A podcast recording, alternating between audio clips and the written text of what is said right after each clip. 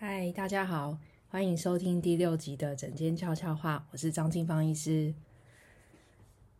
最近的天气真的让人觉得很提不起劲，什么事情都不想做，所以老实说，录这个 podcast 我也是拖了好几天的时间。然后我就在脸书上面看到有一个夜夜夜夜写字，不知道大家知不知道这个粉丝专业。他主要是会分享一些钢笔书写的。相关的资讯，然后看到他 po 了一篇文章说，说挥别二零二三，感谢这一年许多朋友的支持。下面放了一篇他写的钢笔文字，这篇文字是这样说的：几乎任何事情都是越做越简单，越想越困难，越拖越想放弃。录自稻盛和夫的家言。二零二三岁末，夜夜于金门。好，不知道大家看到这段话有没有什么感触？我觉得这句话真的是很简洁有力的总结出拖延症的本质，好像什么事情真的就是只要先做了，就会觉得越来越简单。你越是想啊，越是拖，就越来越找到更多的借口，想要让自己不要再继续做。好，今天要来跟大家分享这个过年快到了，离过年大概只剩两周的时间。这段时间，相信很多人都有一些对于过年前的焦虑。所以今天分享的是过年前的特辑的第一集。今天这集要来讨论婆媳姑嫂的问题。好，这今天的这个题目是有一个网友提出来的。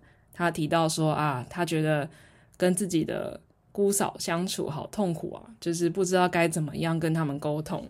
好，因为这个网友没有详细的描述他们之间是什么样的问题。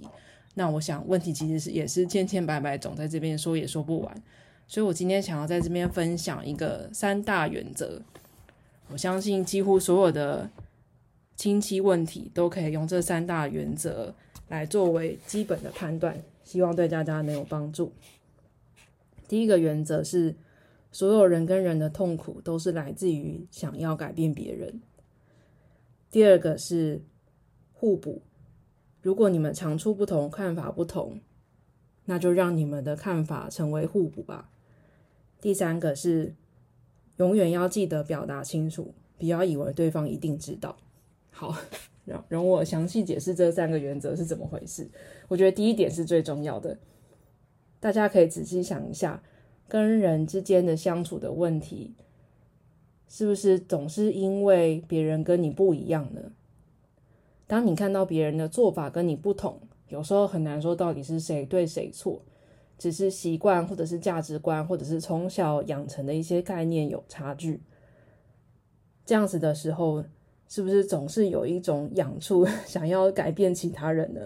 就有时候我们会找各种借口来掩饰自己想要改变其他人的这个动机。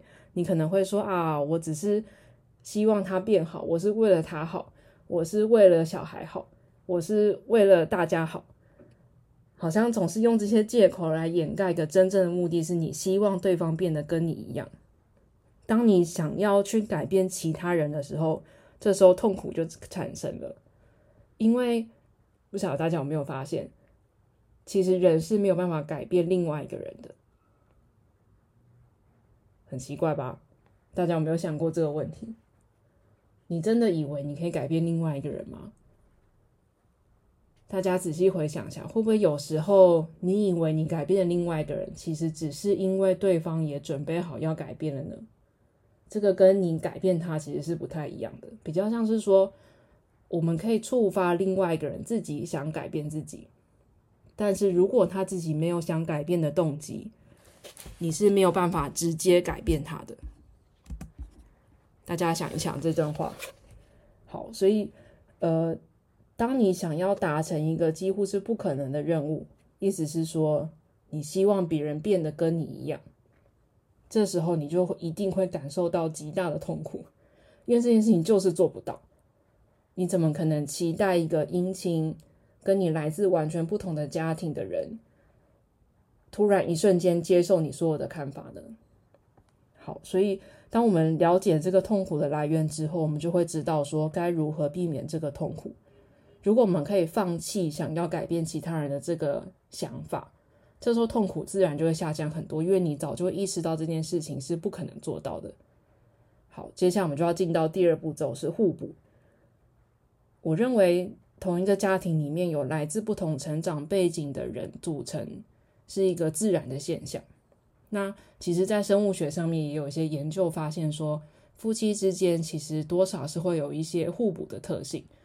在生物学上，他们认为的解释是，人类天生就会寻求一个跟自己可以弥补自己缺点的配偶，以求下一代可以组合出最好的基因。好，例如说，如果你很怕热，那你的另外一半可能就很怕冷，那这样子你们生出来的小孩就是一个不怕冷又不怕热的小孩。好，我用这个很简单的比喻，大家可以理解，就是你的，如果你的伴侣或者你伴侣的家庭从小有一些习惯跟你不同，那其实是一件好事，不是坏事，因为这样可以让你的后代或者是你的其他的家人可以同时承袭到多元的文化。如果他成长在一个多元文化的家庭当中，未来他来到学校、来到社会上，要接受不一样，或者是适应新的环境的能力，自然就会好得多。好，所以大家可以想象一下，如果你的嫂嫂跟你持不同的看法，这时候你要提醒自己说：好，他的他有他的看法，我有我的看法，我们两个能不能各自发挥自己的专长，截长补短，我们各自做我们各自擅长的部分，来减少这个冲突，把这个不一样转化成我们各自的优点，而不是。导致冲突的原因。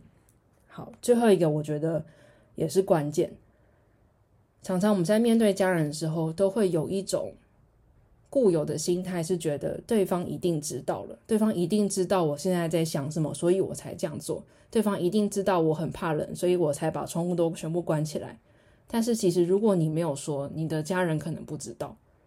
在他不知道的情况下，他可能误以为你这样子做是有其他的目的。这时候误解或是冲突就产生了。我认为，其实相对于陌生人，就是非家人以外的人，面对亲近的家人的时候，你更是应该要提醒自己，总是要先说清楚你这样子做背后的原因是什么，或者是说清楚你现在的感觉或想法是什么。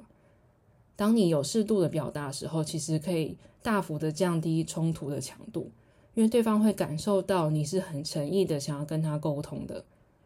当这个诚意拿出来的时候，对方自然也不敢再拿出太多的怒气。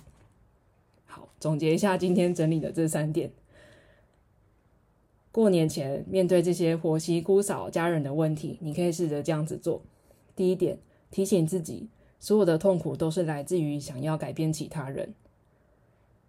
当你放下想要改变其他人的动机的时候，痛苦就下降了。